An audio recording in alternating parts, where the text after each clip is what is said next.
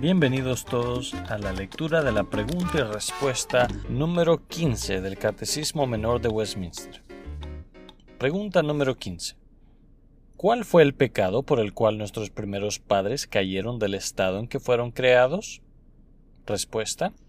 El pecado por el cual nuestros primeros padres cayeron del estado en que fueron creados fue el comer del fruto prohibido. Versículo bíblico. Génesis 3, 6 al 12. Y vio la mujer que el árbol era bueno para comer, y que era agradable a los ojos, y árbol codiciable para alcanzar la sabiduría. Y tomó de su fruto y comió, y dio también a su marido, el cual comió así como ella.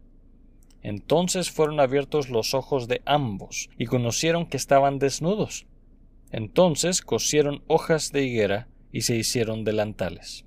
Y oyeron la voz de Jehová Dios que se paseaba en el huerto, al aire del día, y el hombre y su mujer se escondieron de la presencia de Jehová Dios entre los árboles del huerto. Mas Jehová Dios llamó al hombre y le dijo, ¿Dónde estás tú? Y él respondió, Oí tu voz en el huerto y tuve miedo, porque estaba desnudo y me escondí. Y Dios le dijo, ¿Quién te enseñó que estabas desnudo? ¿Has comido del árbol de que yo te mandé no comieses? Y el hombre respondió, La mujer que me diste por compañera me dio del árbol y yo comí.